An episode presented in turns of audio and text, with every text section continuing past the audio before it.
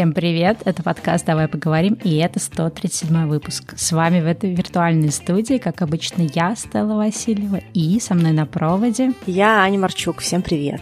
Выпуск у нас сегодня будет такой немножечко необычный. Говорить мы будем про мигрень. Выходит этот выпуск при поддержке проекта «Будь на шаг впереди мигрени», и мы подумали о том, что вместе с этим проектом, а также приглашенным экспертом, потому что мы, конечно же, не специалисты в этом вопросе, мы хотим поговорить про головные боли, в частности, про мигрень, про то, насколько важно про это знать, понимать, потому что статистика мигрени довольно-таки большая по России, многие люди даже не представляют о том, что это какая-то серьезная история, поэтому хотели сегодняшний выпуск как раз посвятить вообще всей этой проблематике и повысить знания об этом вопросе.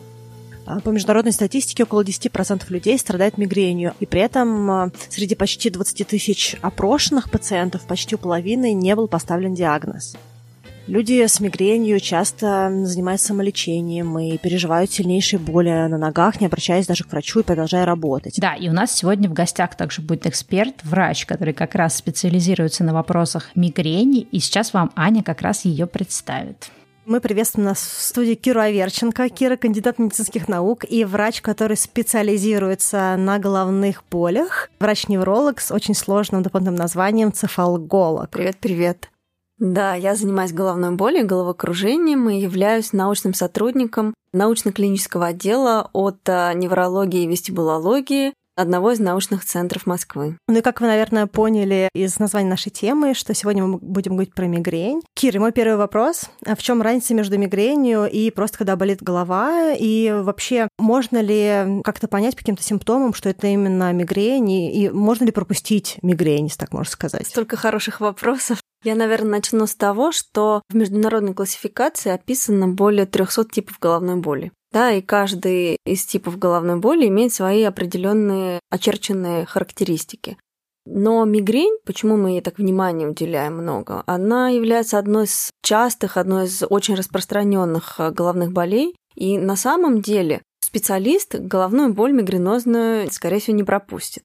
А вот человек, который не знаком с тем, что есть такое слово мигрень, с тем, что есть такое заболевание мигрень, он может думать, что а, это у меня просто болит голова. Но на самом деле у мигрени есть определенные четкие характеристики, которые как раз и прописаны в этой международной классификации головной боли. Если мы к ней обратимся, то это должно быть как минимум 5 приступов определенной головной боли длительностью от 4 часов до 72 часов. И эти приступы сопровождаются следующими характеристиками. Эта головная боль может быть односторонней, эта головная боль может быть умеренной или очень сильной, она усиливается при движении, причем при обычном движении, например, наклонился завязать шнурки или подняться по лестнице, и она пульсирует. И вот из этих четырех характеристик должно быть две любых абсолютно. И плюс еще две характеристики на выбор. Сопровождается тошнотой или рвотой и сопровождается раздражением от цвета и звука. Да, вот это международная классификация, критерий. Но есть такой легкий простой тест, он называется ID мигрень, то есть идентифицирую мигрень. Что это такое? Это нужно ответить всего на три вопроса. Сопровождается ли ваша головная боль раздражением от цвета? Сопровождается ли ваша головная боль тошнотой? И ваши приступы головной боли вызывают снижение вашей активности в течение дня. И если вы отвечаете хотя бы на два вопроса «да», то с высокой вероятностью это мигрень. Кира, я слышала такую вещь от подруги, когда я сказала, слушай, но мигрень же считается болезнью. Если ты на работе плохо себя чувствуешь, ты знаешь, что у тебя регулярные мигрени, почему ты просто не уедешь домой? Она говорит, Ань, ты знаешь такой момент, что когда я начинаю двигаться, мне становится сильно хуже. Поэтому просто сидеть перед компьютером и продолжать работать, это легче для меня, чем куда-то уехать, в том числе домой. Да, к сожалению, да, вот такая характеристика есть у головной боли. И причем головная боль регулярно повторяется, да, она не возникла впервые у человека, а вот регулярно повторяется, она нас заставляет заставляет как специалистов подумать, что, скорее всего, это, возможно, мигрень. Потому что ну, других типов головной боли очень много разных. Но, тем не менее, вот мы должны очень подробно пациента спросить про его ощущения в момент приступа для того, чтобы поставить диагноз.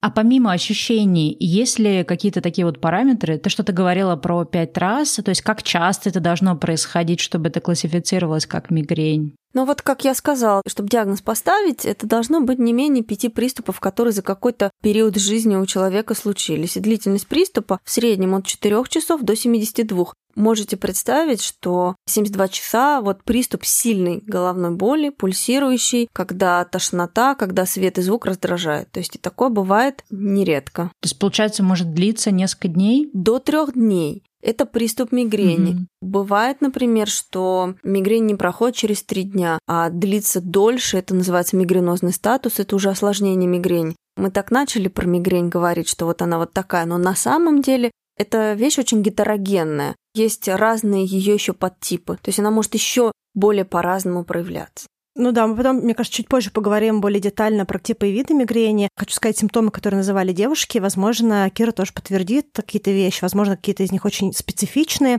Было такое ощущение, что все как будто бы в тумане был симптом, что невозможно иногда даже вспомнить какие-то вещи, то есть иногда даже невозможно вспомнить имя человека, то есть как будто бы память временно вообще исчезает на какие-то достаточно банальные вещи. У кого-то был какой-то, я не знаю, как это правильно сказать, какая-то аура, то есть как будто бы ты смотришь, а у тебя куда-то уходят какие-то волны, и непонятно, что появилось с точки зрения света. Я также слышала, что бывает достаточно обильная рвота, и после этой рвоты боль уходит. Ну вот из всех перечисленных симптомов специфичным является действительно симптом ауры, потому что все остальные ощущения, они могут присутствовать при приступе мигрени, но они не обязательны. И если мы вот слышим, что в момент головной боли что-то такое возникло, то совершенно не факт, что это мигрень, но если мы знаем, что у человека мигрень, мы понимаем, что у него такие ощущения могут быть. А вот симптом ауры достаточно специфичная вещь. Это что такое вообще? Как северное сияние? Сейчас я объясню. Это проявление, скажу сразу врачебными словами, неврологического дефицита. То есть аура – это какой-то симптом со стороны нервной системы. Кратковременное нарушение, которое закончится обязательно в течение определенного времени. А я сейчас поясню. Это может быть зрительный симптом, и это чаще всего происходит э, у пациентов с мигренью с аурой. Перед глазами возникает либо светящееся пятно, которое начинает расплываться по всему полю зрения, либо это так называемый фортификационный спектр. Это, представьте, такие сияющие зигзаги. Ну вот как будто бы объект окаймляет такие сияющие зигзаги, которые светятся, они могут как бриллианты сиять, могут появляться точки, светящиеся перед глазами. На самом деле вариантов много, но вот это наиболее частый. Это называется зрительная аура. Она длится, есть опять же критерии, от 5 до 60 минут но в среднем это где-то 5, 10, 15 минут. Возникает она ну, чаще всего до приступа мигрени. Потом аура заканчивается, то есть это симптом обратимый обязательно. Потом аура заканчивается, и либо сразу, либо в пределах часа возникает приступ боли мигренозный. Но Иногда бывает, что аура возникает вне боли, то есть случилась аура, а потом боли нет. И это тоже такой очень заставляющий врача задуматься симптом для того, чтобы провести дифференциальную диагностику с другими заболеваниями. Пугающе то, что мигрень – это очень распространенное заболевание, и очень много женщин, превалирующее большинство женщин, я так понимаю, с мигренью, хотя я так понимаю, что не специфично для женщин, да, есть и мужчины, у которых тоже есть мигрень. Все так. На самом деле распространенность мигрени среди женщин это примерно 18% женщин с мигренью. У мужчин примерно 8%.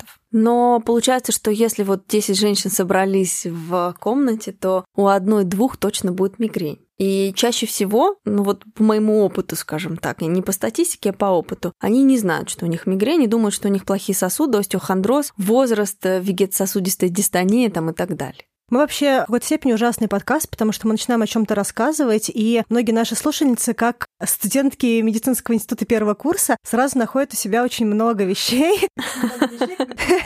И, и мы со Стеллой сами находим у себя регулярно много вещей, когда мы готовимся к каким-то выпускам. Лично у меня нет проблемы с мигренью. У меня, если есть какая-то головная боль, она часто ассоциирована больше со зрением, то есть какое-то глазное давление, и поэтому я, допустим, не могу носить линзы однодневки, потому что у меня на третий день обязательно начинает жутчайше болеть голова. И я предпочитаю щуриться, чем быть в линзах. Но когда я изучала эту тему, я была в абсолютном ужасе от того, э, через что приходится проходить женщинам. И проблема не только в том, что это очень тяжело, когда у тебя эти приступы мигрени, а то, что это вещь, которая повторяется, приходит и приходит достаточно часто. Допустим, одна из моих подруг сказала, что у нее мигрень приходит э, каждый месяц э, в определенные дни гормонального цикла. И она даже знает уже, с течением времени она смогла для себя это высчитать, и она знает, когда у нее это есть, и даже уже к этому готовится. Да, это так. Мигрень на самом деле гормонзависимое заболевание, в том числе. Никто до конца не знает, почему у женщин чаще встречается, но возникновение приступов, оно нередко ассоциировано с уровнем гормонов женских у женщины. Бывает такое, что мигрень возникает либо в первый день определенных дней в месяце, да, либо там за несколько дней до них. И связано это с падением уровня эстрогенов, определенных гормонов. То есть это ну, механизм возникновения понятен. Но существуют определенные методы и подходы к профилактике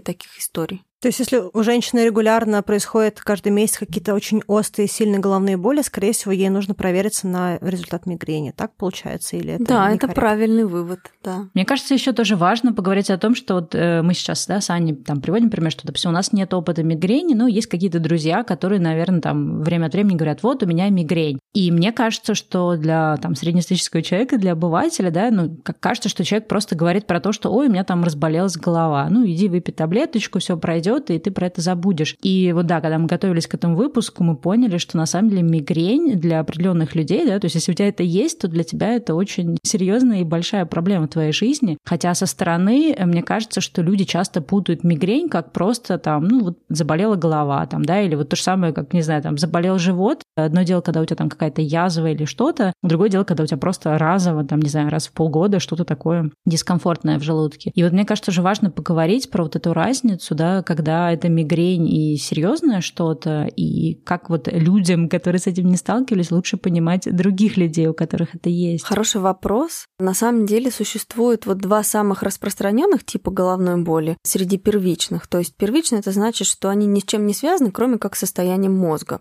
Очень распространенная головная боль, да головная боль напряжения. Я, наверное, не совру, если скажу, что каждый из нас ее испытывал. Ну, когда мы долго сидим за компьютером, когда мы устаем, когда мы понервничали, возникает ощущение каски или давления на голову, например. И если ты встанешь, пойдешь погуляешь, подышишь воздухом, то ну, эта головная боль пройдет. Хотя, конечно, так и легкий приступ мигрени может начинаться, но все-таки не всегда. Все-таки головная боль напряжения, она встречается угу. чаще, и она проходит легко после отдыха. Мигрень это все-таки серьезность ее не в том, что она опасна для жизни, да? Потому что когда мы говорим про серьезные заболевания, мы думаем, что это что-то, что опасно для жизни, что грозит инвалидностью. Мигрень, конечно, в этом плане очень благоприятна. Но проблема мигрени и серьезность ее в том, что она может значимо снижать качество жизни. Вот есть данные опросов о том, что до 80% людей, у которых есть мигрень, они отмечают снижение качества жизни.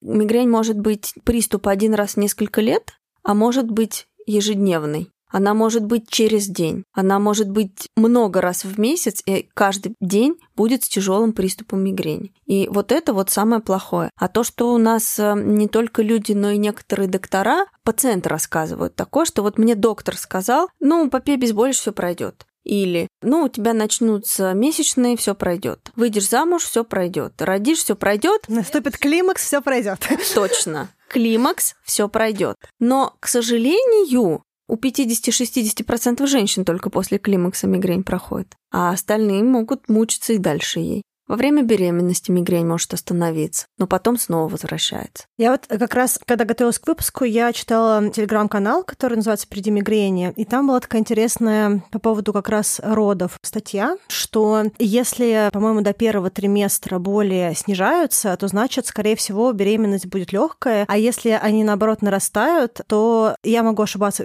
прямо в деталях, но, по-моему, как-то так это было сформулировано, что если, наоборот, в первом триместре очень сильная мигрень, то она усиливается, скорее всего, беременность беременность будет очень болезненной. К сожалению, не может быть легкой беременности, когда человек страдает головной болью. При том, что головная боль при мигрени действительно может быть очень выраженной. Да, не зря вот в классификации указано, что это либо умеренная, либо сильная головная боль. В чем проблема еще мигрени? В том, что это проблема молодых людей, молодых женщин, в первую очередь, активных, трудоспособных, которые учатся, которые работают. Было исследование в 2016 году. Оно было посвящено заболеваниям, которые снижают именно трудоспособность людей не в плане больничного листа, а в плане того, что человек на работе находится, но он не работает в полную силу. И вот по данным Всемирной организации здравоохранения, мигрень на первом месте среди таких заболеваний. Там депрессия, боль в спине, сахарный диабет, другие заболевания, они все позади мигрени. А вот мигрень, она на первом месте среди так называемых дизабилити. Кира, ты сказала по поводу того, что мы часто испытываем стресс, и мы понимаем, как выглядит боль от напряжения. А знаешь, о чем я подумала, когда мы говорим про мигрень? Может ли мигрень сама, приступы мигрени, эти боли, они быть связаны с какими-то другими заболеваниями, к примеру, какими-то проблемами с зубами или с челюстью, или какими-то заболеваниями психологическими, возможно, даже с точки зрения образа жизни, к примеру, какая-то тревожная ситуация на работе, стресс или потеря близкого. То есть если что-то, какие-то другие ассоциированные заболевания, которые провоцируют эту боль и вообще провоцируют мигрень как таковую, то есть какими-то триггерами являются, да, болезни, или вообще это не столько мигрень, а сколько просто какие-то другие заболевания, если с ними что-то сделать, то мигрень тоже уйдет. Что касается вот этого вопроса, Наверное, я лучше сразу начну про триггер мигрени в целом. Вообще, что такое триггер мигрени? Это какой-то фактор, который влияет на организм извне или изнутри, который провоцирует сам приступ мигрени. То есть не само по себе возникает головная боль раз и заболел. Это особенность мозга человека с мигренью, что этот мозг реагирует на ряд факторов выбросом определенных веществ и провоцируется головная боль сильная, ну или умеренная. Триггером может быть огромное количество факторов, но вот у женщин самый частый триггер это как раз стресс, это изменение гормонального статуса. Вообще этих триггеров очень много. Это может быть погрешности в питании в плане нерегулярность питания, то есть долгий период голода, это может вызвать приступ, духота, громкий звук, яркий свет, неприятный резкий запах, Напряжение мышц шеи и регулярные движения, постоянное напряжение в шее может вызвать приступ. Усталость, избыточный сон. Есть такое понятие, как головная боль выходного дня. Когда ты... Это, мне кажется, мой случай. А, вот так вот мы уже обнаруживаем среди нас людей с мигренью. Ну вот я не знаю, если у меня мигрень, но вот именно про такое вот ощущение, что ты как-то слишком много поспал, ну, то есть я обычно, например, могу какие-то дни не досыпать, а потом решить, что все, буду спать, пока вот спится, и ты просыпаешься, на самом деле не чувствуешь себя отдохнувшим. Но это отдельная тоже, наверное, история. Но видишь, я думаю, что люди с мигренью, они себя не просто не чувствуют отдохнувшими, я думаю, что это какие-то адовые головные боли. Какие-то симптомы есть из того, что мы говорили, но вряд ли, наверное, это какая-то полноценная мигрень. А для этого надо повести дневник головной боли. Вот я уже об этом подумала. Который, да, который, кстати, можно в Телеграме повести. Есть такой мигрибот, Через него можно вести дневник головной боли и отправлять потом э, эту информацию врачу на почту. То есть это очень важно. Так вот, и вот эти триггеры, они могут накапливаться. То есть это не значит, что вот конкретно один триггер вызвал приступ мигрени, хотя иногда такое бывает. Но вот, э, например, вы утром встали очень рано, не успели позавтракать. Вы поехали, например, в душном метро. Вы приехали на работу, а там какие-то дедлайны, переговоры, совещания, и кто-то надушился адовым О, парфюмом. Да. Ну вот, и все сложилось. Стелла, это твоя, мне кажется, твои любимые все пунктики. Запахи — это мой триггер, да. Я уже Ане рассказывала, мы говорили тоже про эти вещи, что я могу иногда сама надушиться, а потом мне надо идти в душ, потому что я не могу переносить свой собственный парфюм. Мне это напоминает э, какой-то старый фильм какого-то, мне кажется, начала нулевых или даже 90-х с Робином Уильямсом, когда у него жена по сюжету фильма жена просыпалась от звука собственного храпа. Да? А вот, кстати, по поводу храпа. Вы спросили про заболевания, которые могут быть ассоциированы с мигренью. Есть ряд ситуаций, которые способствуют хронизации мигрени. То есть хроническая мигрень – это больше 15 дней в месяц головной боли в течение более чем 3 месяца. И вот храп, нарушение сна, избыточный вес, депрессия, тревога, они все способствуют хронизации мигрени. Еще здесь фактор, конечно, не заболевания, здесь фактор избыточного употребления обезболивающих препаратов играет роль. И изначально частые приступы мигрени вот в начале заболевания. И тогда мигрень может трансформироваться в более сложную форму, в хроническую мигрень. То есть это тоже проблема.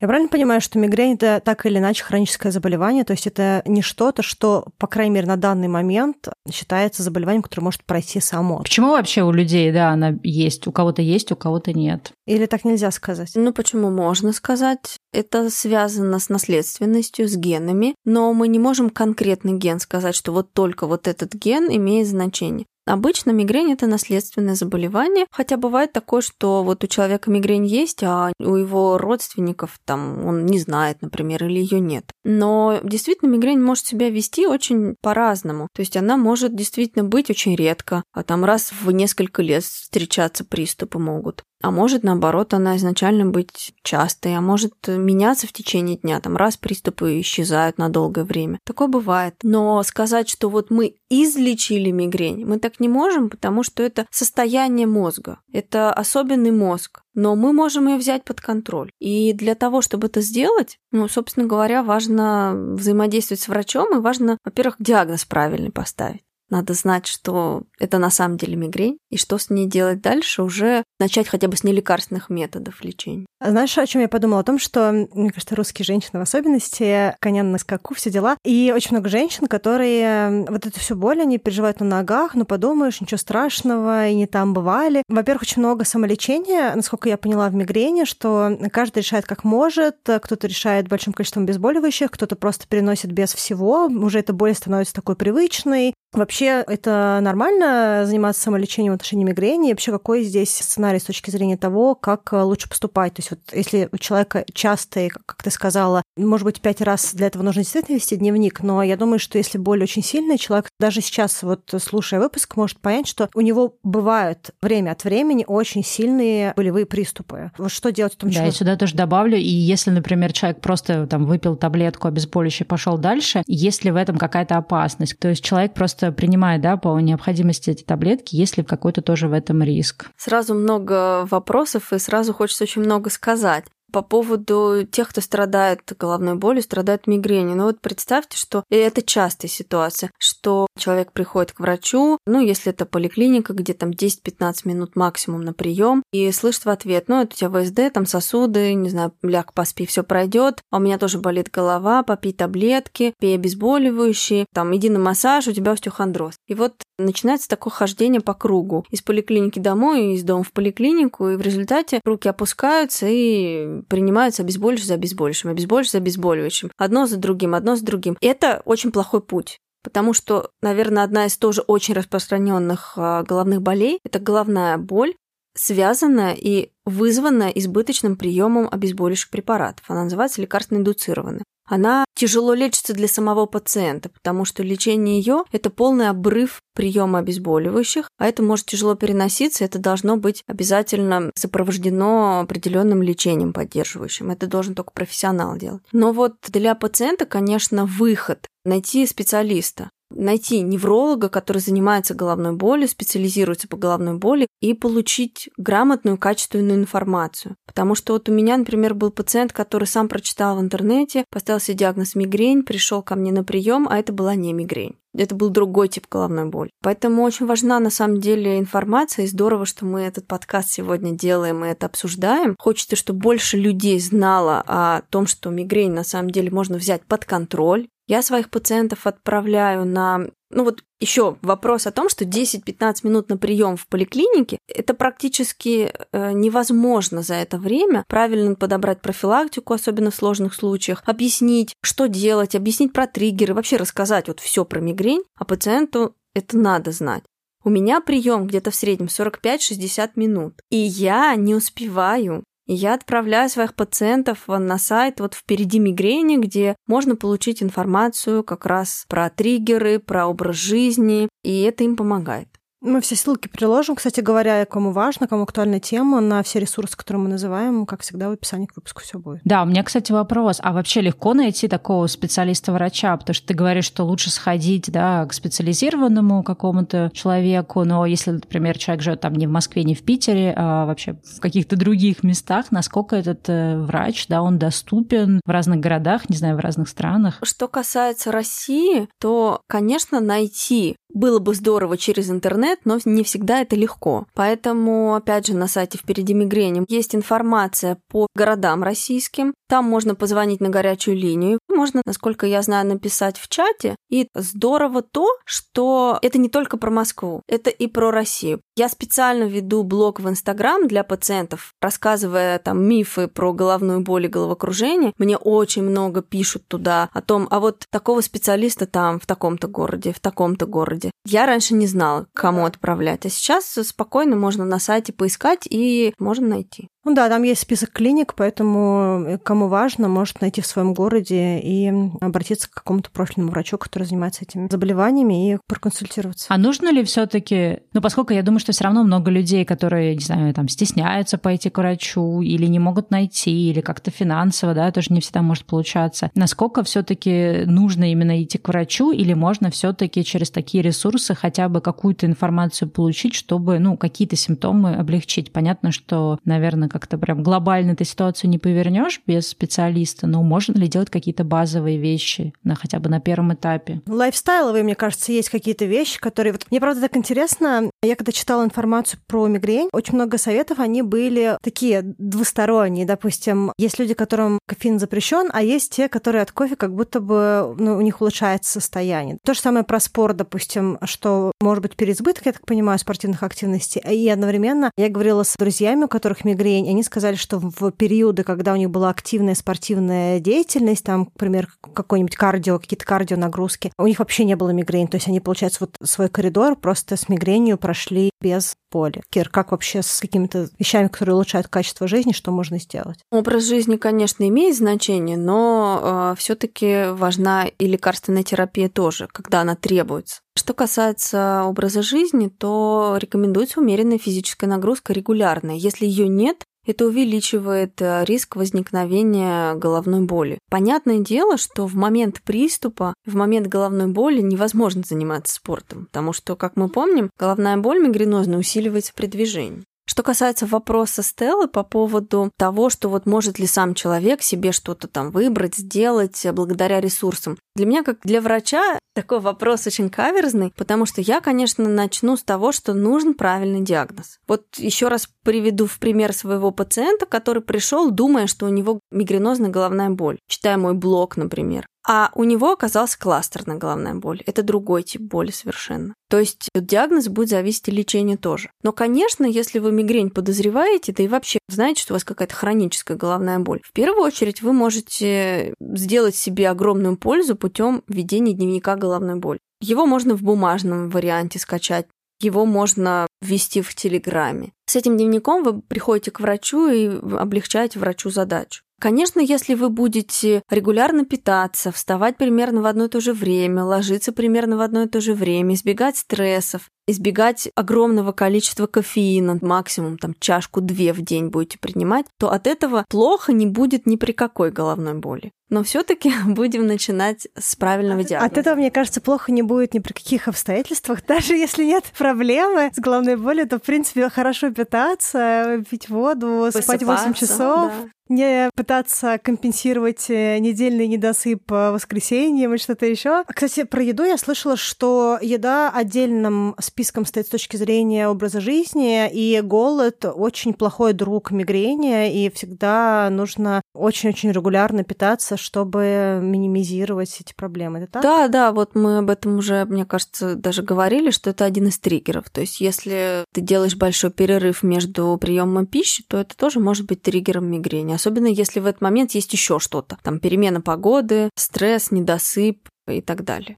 О, перемена погоды. А давай, знаешь, о чем поговорим? Вообще это правда, допустим, что люди с мигренью, они метеочувствительные, что если меняется погода, то обязательно будет мигрень. Это так или нет? И вообще, есть ли какие-то мифы о мигрени, такие какие-то, может быть, байки городские, которые все рассказывают, но это неправда? Конечно, есть. А как же?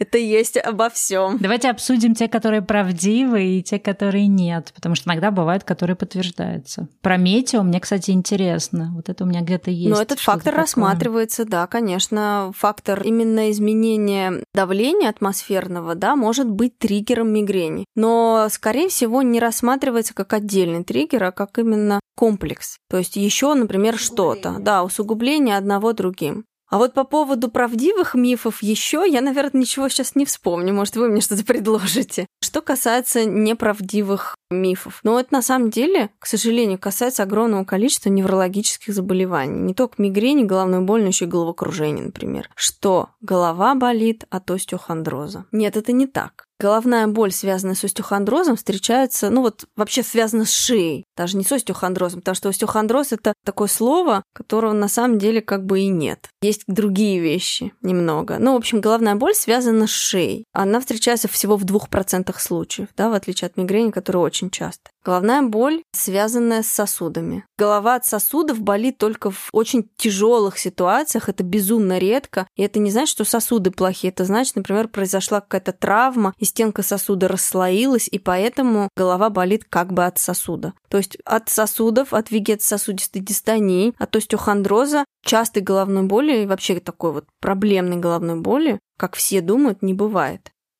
Я так понимаю, что ВСД, в принципе, это миф сам по себе отдельный про вегетацию и дистонию, что ну, это такое? Можно сказать, что да. То есть есть, конечно, заболевания, которые вот в своем названии немного содержат похожие термины. Но вот это ВСД, которым якобы все болеют, там, начиная с 14 лет, ну, оно, конечно, мифично и от этого голова не болит. Но это вот касается молодых. А что касается тех, кто постарше, есть еще такие заболевания, как хроническая ишемия мозга или тоже про молодых внутричерепная гипертензия. Это вот у меня, значит, внутричерепная гипертензия была в юности, и поэтому у меня голова болит. Ну, тоже это диагноз миф. Проблема диагнозов мифов в том, что они затрудняют, вернее, они замедляют назначение нормального лечения. А если нормальное лечение не назначено, если у человека частая головная боль, да, то есть не раз там в три года приступ случился, а два-три раза в неделю, если лечение не назначено, то человек страдает как минимум от этих приступов и принимает избыточное количество обезболивающих и может,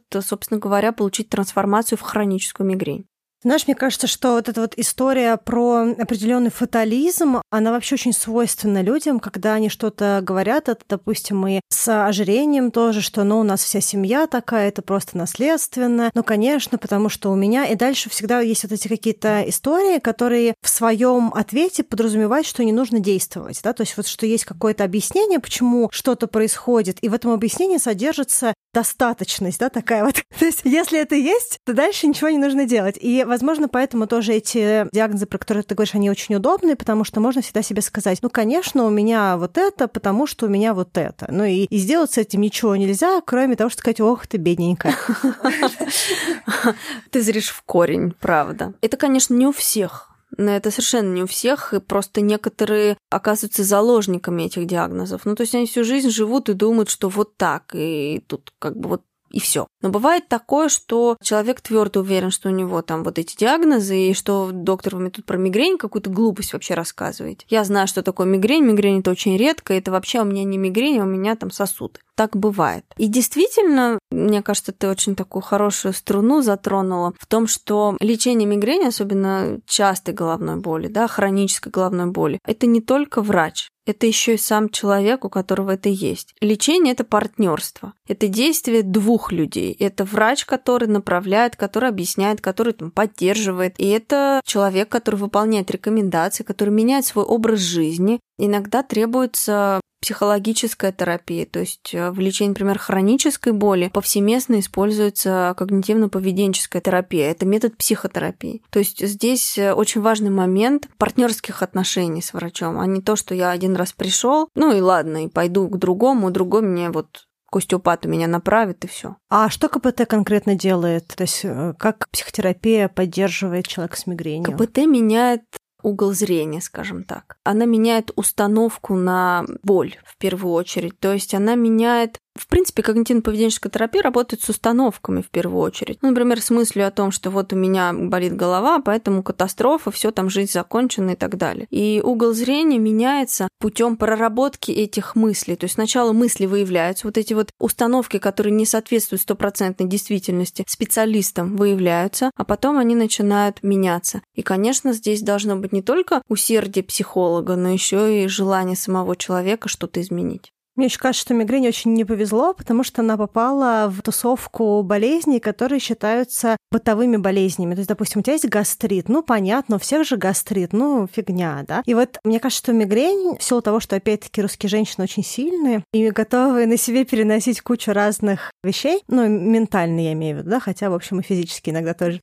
Мигрень просто стала очень обывательским заболеванием, а вот у меня есть такие вот минутка занудности, есть такая статистика, что среди 10 ведущих медицинских причин снижения качества жизни населения по данным анализа 2013 года мигрень заняла шестое место. И вторая такая тоже статистика, что в 2015 году мигрень стала третьей ведущей причиной нетрудоспособности, связанной с нефатальными заболеваниями для как раз самой активной возрастной группы, самой зарабатываемой возрастной группы, это 20 25-39 лет. Ну, то есть это большие-большие блоки, о которых люди не думают, потому что кажется, что ну, это фигня, и можно это на себе перенести, закидаться каким-нибудь обезболивающим, и, и нормально, завтра будет новый день. Я еще слышала от людей, у которых мигрень, что они говорят, ну, я уже знаю, что у меня есть вот этот вот коридор мигрени, и что, скорее всего, вот это будет около трех дней, поэтому я знаю часов за шесть, что, скорее всего, скоро будет мигрень, и потом вот у меня есть этот коридор, мне нужно просто фактически пережить эти там два-три дня, и потом все будет нормально. И мне со стороны человеку без мигрени кажется, что это дико. Ну, то есть, что это ужасно, что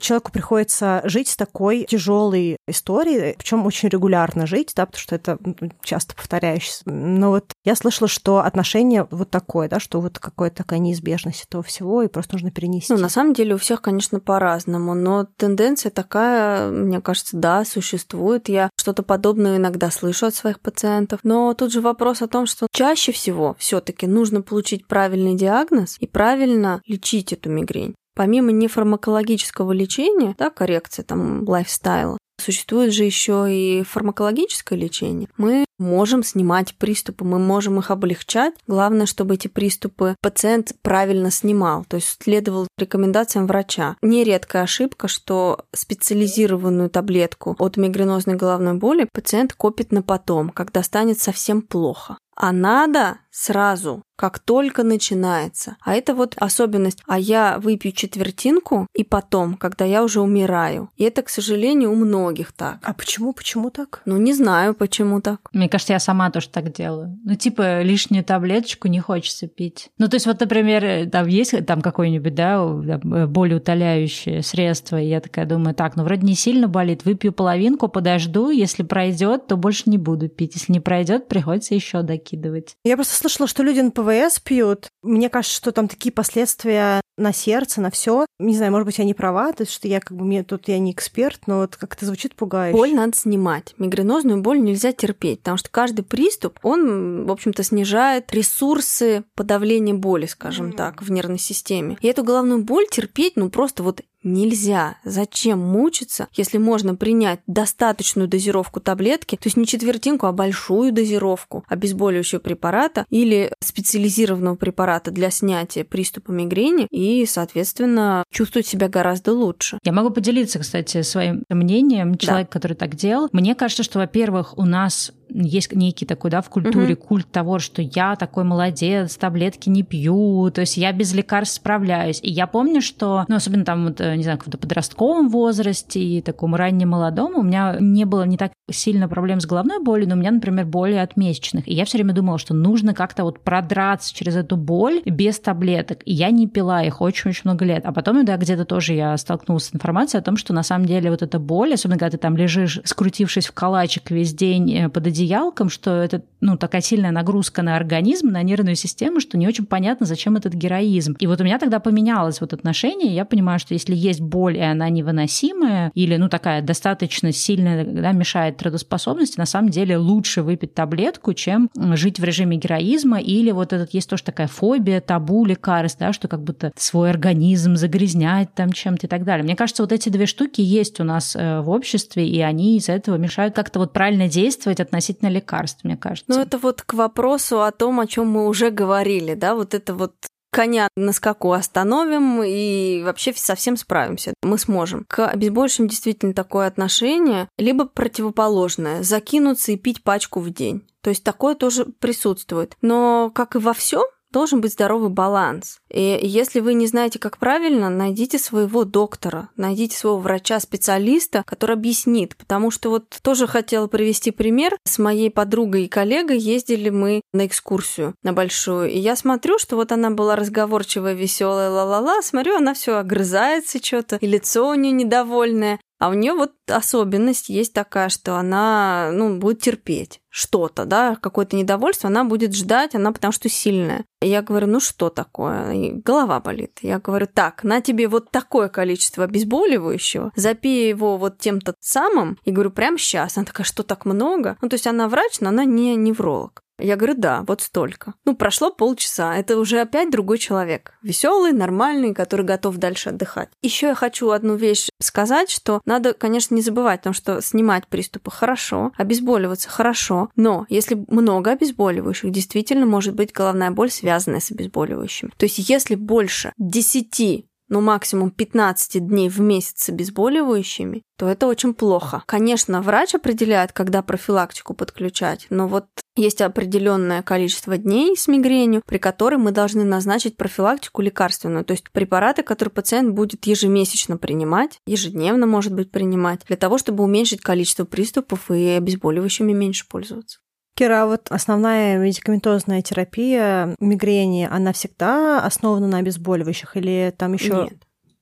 Нет. Ну, то есть какой процесс? Ну, мы не будем, конечно, сейчас называть какие-то лекарства, но вот именно чтобы понять какой-то процесс, ну, чтобы люди сами не бежали ничего покупать, можешь сказать, то есть на чем основывается, какой там процесс лечения, чтобы понять вообще, как работает? Конечно. Начинаем с диагноза, что вот это диагноз действительно мигрень. Мы учим правильно снимать приступ мигрени. То есть, какое обезболивающее, когда выпить. Существует вот обычное обезболивающее, они НПВС называются, а существует специальное обезболивающее, которое влияет именно на мигренозную головную боль. В каких случаях их использовать, мы тоже объясняем, рассказываем, как ими пользоваться, что нужна достаточная дозировка, принять как можно раньше, когда вы поняли, что это уже мигренозная головная боль, да, запить большим количеством воды. Если нужно противотошнотное средство выпить, мы это объясняем, но объясняем, что не больше 8, максимум 10 дней в месяц такое должно происходить. Если приступы частые, ну это от 4 по э, рекомендациям клиническим, мы можем назначить профилактику. Профилактика – это разные группы препаратов препаратов. Причем есть неспецифическая профилактика есть специфическая профилактика. Неспецифическая профилактика – это препараты разных групп, в которых написано, что они для лечения, например, эпилепсии,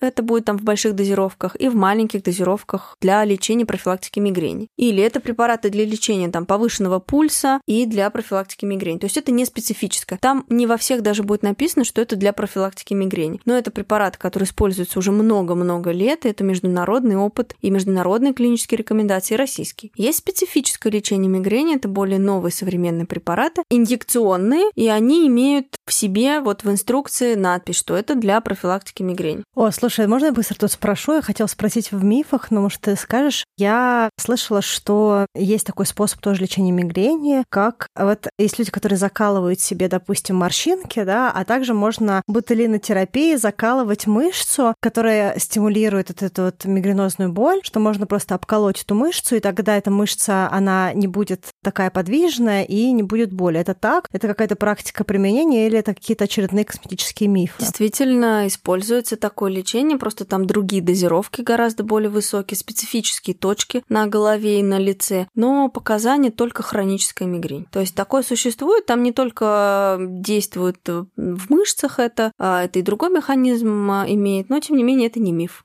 То есть подтверждаю.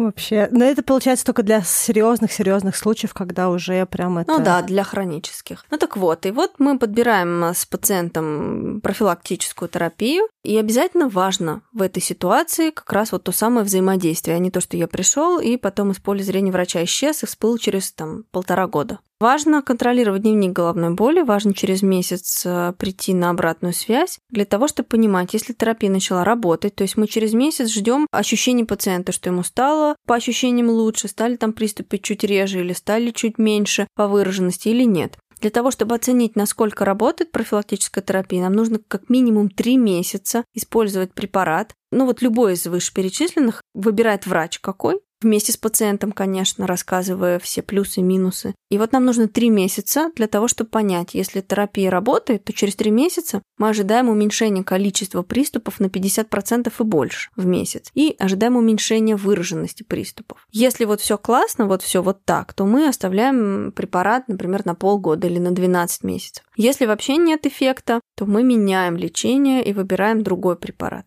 Многие пациенты приходят, и вот мы смотрим, вроде число приступов незначительно уменьшилось. Но они говорят, я доволен, потому что, посмотрите, у меня длительность приступа там не два дня, а вон два часа. И вообще вот практически чуть ли не сам прошел. Я пошел отдохнул, у меня вот легкий приступ совсем был. Или я выпил какую-нибудь самую простую таблетку, и все закончилось. Вообще так приятно слышать, что в отношении мигрени, ну вообще в отношении какой-то терапии работает профилактика, потому что, мне кажется, Россия такая страна, которая больше не про профилактику, а все на авось, а когда уже случится, тогда действовать, а получается, что профилактические меры, они очень хорошо работают с мигренью и дают очень какой-то позитивный эффект. У нас, к сожалению, бывает и такое, что люди приходят в том состоянии, когда очень сложно. То есть можно помочь, но очень трудно потому что уже вот э, человек там лет 20 лечил свои сосуды капельницами, например, а у него уже хроническая мигрень, то есть это ежедневная головная боль, и он пьет там, ну, рассказывают коллеги очень разные истории, ну, не знаю, там 10 таблеток обезболивающего в день в течение там многих лет, например. Вот такое нередко бывает.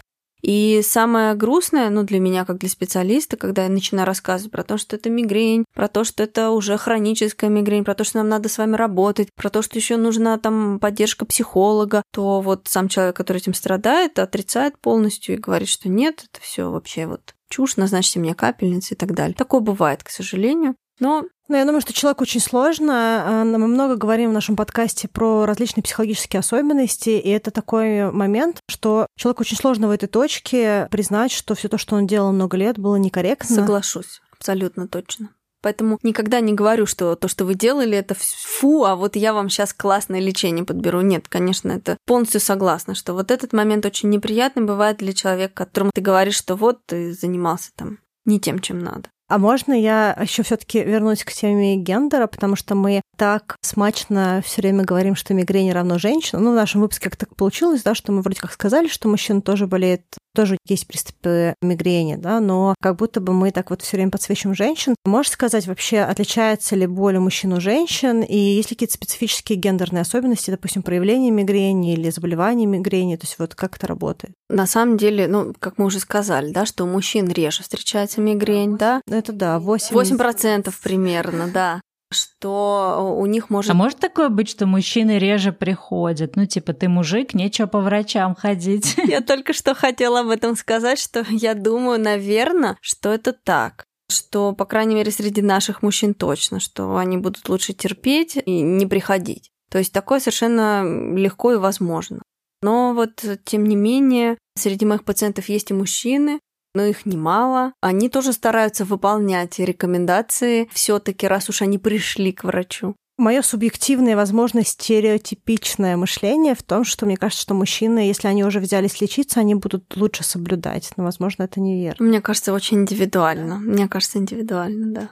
Кир, скажи, а вот еще один такой миф, не миф, кислород и мигрень. То есть вот можно ли сказать, что, допустим, кислород — это какой-то лайфстайловый ответ от мигрени, и связана ли мигрень как-то с трансляцией кислорода, вот с циркуляцией кислорода? То, что мне сейчас на ум приходит, это вот, например, подняться на высоту, и там будет разрежение воздуха, это может спровоцировать приступ мигрени. Это первое. Второе, что у меня в ассоциации с головной болью приходит с кислородом, это не касается мигрени. Это касается другого типа головной боли, приступ который лечится вдыханием кислорода. Поняла, хорошо. Тогда давай, может быть, немножечко поговорим о каких-то э, видах и типах мигрени. Тоже я читала телеграм-канал «Впереди мигрени», и там была кластерная головная боль, что только в одной части головы происходят очень сильные боли, сильные приступы, и они могут такие вот очень сильные, пиковые быть до трех часов. Какие вообще бывают разновидности мигрени, кроме односторонней и двусторонней? Она же, наверное, разная у разных людей, то есть как можно ее подробить на что-либо? Ну вот э, первая часть вопроса, она касается кластерной головной боли. Это другой тип головной боли, он первичный. То есть еще раз повторю, что такое первичная головная боль? Это когда нету конкретного повреждения в мозге или в области головы, то есть гайморита или абсцесса мозга или менингита. То есть не какое-то заболевание, а именно само заболевание, которое проявляется болью и есть первичное.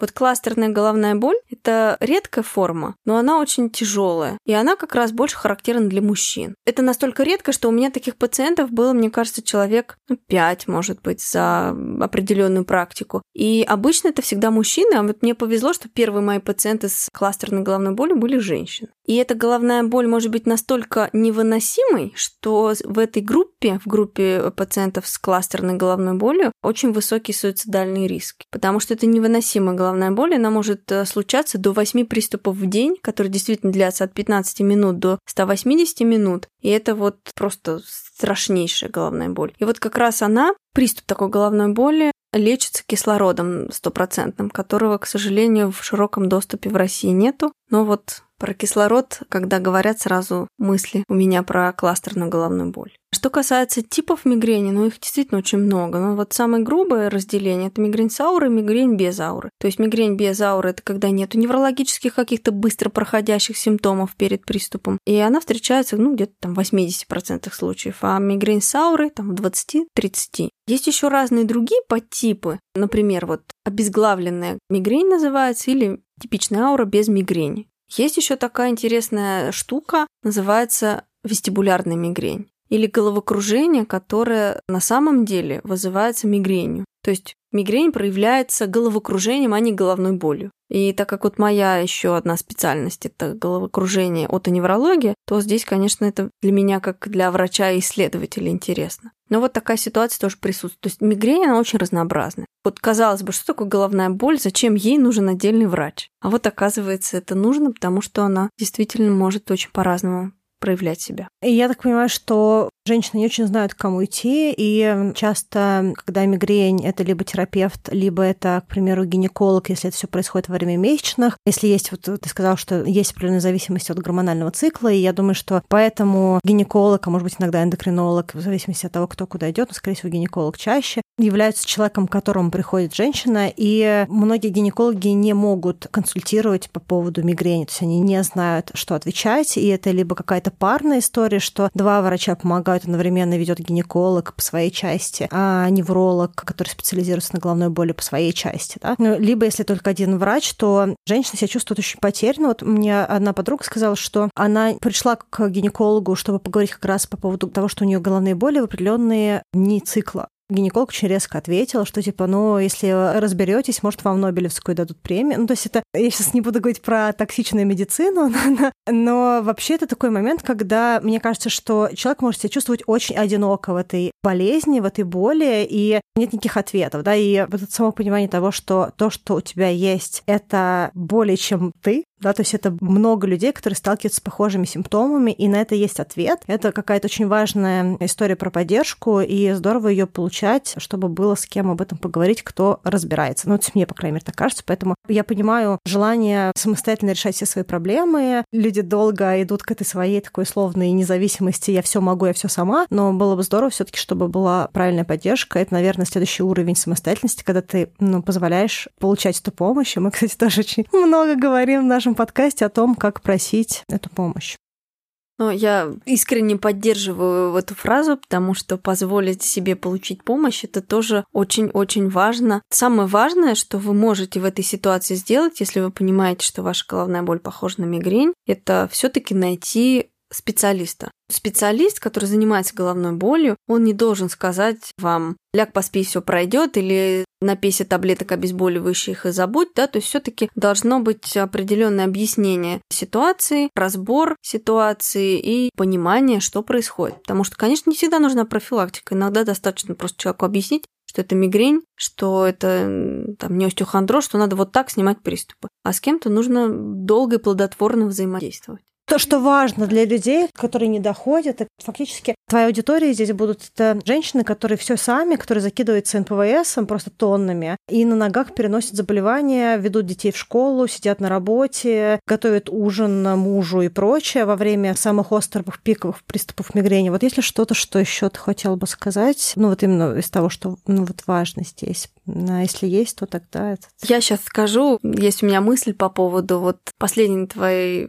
фразы, что если вы себе позволили обратиться за помощью, и если у вас частые головные боли, не бросайте этот путь, потому что очень часто пациенты приходят на прием, потом исчезают. И это врачу обидно, потому что каждому хочется помочь, и вроде ты выложился там на приеме, все рассказал подробно, а потом раз, и пациенты исчезают и не появляются. Возможно, что они подумали, что это слишком сложный путь, что им проще, как они привыкли действовать. Может быть, там врач не понравился. Ну, по-всякому бывает. Но если даже не понравился врач, ну пойдите к другому узкому специалисту. Только не бросайте этот путь облегчения вашей жизни. И всегда приятно, когда вот ты назначил терапию, прошел там месяц, и пациент не появился. И ты так расстраиваешься, думаешь, ну вот, а потом проходит еще две недели, и пациент такой появляется и говорит, ой, мне стало лучше, а вот можно мне рецепт, а что мне делать дальше? Это, конечно, здорово. И многие успех, успехи вот с пациентом у меня, они связаны именно с взаимодействием. Когда пациент, даже если что-то не получилось, там один месяц, второй месяц, даже третий месяц, все равно доверяет, приходит, потому что я в своей практике, если я что-то не знаю, ну, такое тоже бывает. Я всегда стараюсь для сложных пациентов там посоветоваться с коллегами, посоветоваться с более опытными специалистами, и все таки мы стараемся прийти к успеху. То есть не бросать. Мне, кстати, очень нравится, когда ты приходишь к врачу, ну, это, с одной стороны, а, иногда бывает такой неловкий момент, с другой стороны, вот у меня, когда я в декабре я упала на сноуборде, я приходила, и каждый врач, к которому я приходила, он звал других врачей, которые тоже на тут второе мнение. С одной стороны, себя чувствуешь очень особенным, с другой стороны, так, о, что со мной не так? Но это очень здорово, когда врач просит второе мнение своего коллеги, это значит, что ему не все равно, и он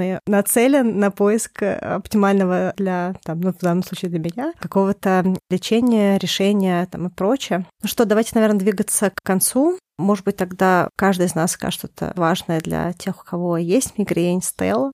Ну, мне, кстати, кажется, что мы очень э, хорошей такой мысли заканчиваем этот подкаст. Мы много говорили про медицинскую сторону, но здорово, что мы заканчиваем и такой около психологической стороной, потому что, мне кажется, многие из тех, кто нас слушает, это люди, у которых много всяких дел в жизни, какая-то карьера, обычно это всякие трудоголики, как мы любим, с большим количеством каких-то хобби, обязательств, проектов, и часто для себя любимого просто физически не находится время, и легко очень обесценивать какие-то болезни или какие-то состояния. Кажется, ну ладно, сейчас некогда об этом думать. Или ты даже понимаешь, что тебе там надо к врачу или поспать, или, не знаю, пойти регулярно заниматься какой-то физической активностью, но ты просто не находишь на это время, потому что тебе кажется, сейчас вот-вот-вот не для этого, да, вот сейчас не до того. Когда-нибудь потом буду какую-то такую правильную жизнь жить. И мне очень нравится, что мы говорим о том, что очень важно не обесценивать это состояние, и очень важно находить время для себя, находить время для того, чтобы, ну, в каком-то, да, смысле, вот как Аня сказала, попросить помощи, да, то есть пойти к специалисту и выделить это время у себя и, там, не знаю, в бюджете, если мы говорим, да, про поход к врачу, потому что это важная часть. И здесь тоже важно понимать, что мы в моменте можем гнаться за какой-то такой якобы трудоспособность, мне сейчас нужно сделать то, все, пятое, десятое, но э, мигрень — это вот, да, то, что мы говорили, это то, что снижает продуктивность э, твоей жизни, и как раз получается в долгосрочном каком-то, не знаю, в долгосрочной перспективе имеет смысл все таки сейчас приоритизировать, разобраться с этой мигренью, походить к специалисту, понять, какая профилактика, да, как снимать это все, что нужно делать в каких-то конкретных ситуациях, чтобы, не знаю, как-то внедрить э, определенные штуки в свою жизнь, чтобы эта мигрень не отнимала у тебя столько силы времени. То есть в моменте, может быть, на это все нету силы времени или денег, но в долгосрочной перспективе, как я это обычно говорю, будущая Стелла скажет Стелле текущее спасибо. Поэтому мне кажется очень важно, что мы сегодня все это проговорили. Да, я думаю, что у нас э, это все-таки наш